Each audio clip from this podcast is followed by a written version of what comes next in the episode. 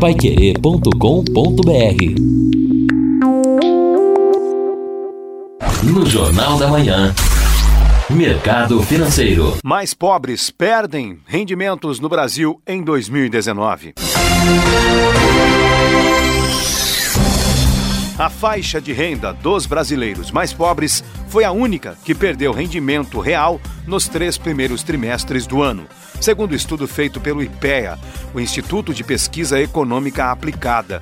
Segundo informações do portal UOL Economia, ao todo, 51,8% dos brasileiros mais pobres não tiveram ou perderam rendimentos nos nove primeiros meses do ano. Os dados têm como base a Pesquisa Nacional por Amostra de Domicílio, do IBGE, o Instituto Brasileiro de Geografia e Estatísticas, e também a inflação por classe social, medida pelo próprio IPEA os dois últimos trimestres registraram queda nos rendimentos entre os mais pobres, de 1,43% e 0,34%, respectivamente. No ano, a queda somada é de 1,67%. Nas outras cinco faixas de renda, os brasileiros tiveram melhoras nos rendimentos. O impostômetro da Associação Comercial de São Paulo chegou ontem à marca de 2,4 trilhões de impostos pagos pelos brasileiros em 2019. No ano passado, até o último dia de 2018, o valor pago em tributos pelos brasileiros chegou a 2,3 trilhões.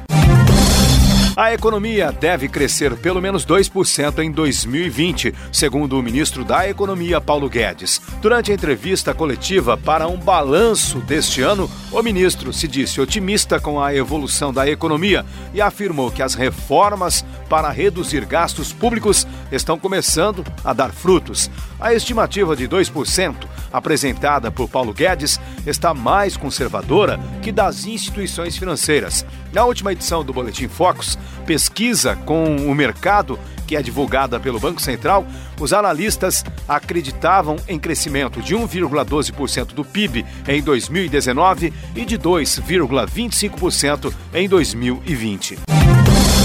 E o dólar comercial fechou o pregão de ontem em queda de 0,13% a R$ 4,06 para a venda. Foi o menor valor de fechamento desde 5 de novembro, quando a moeda bateu 3,99 no fechamento. Nos últimos 30 dias, a moeda norte-americana acumula desvalorização de 4,26%. Neste ano, a alta é de 4,77%. No Jornal da Manhã, Mercado Financeiro.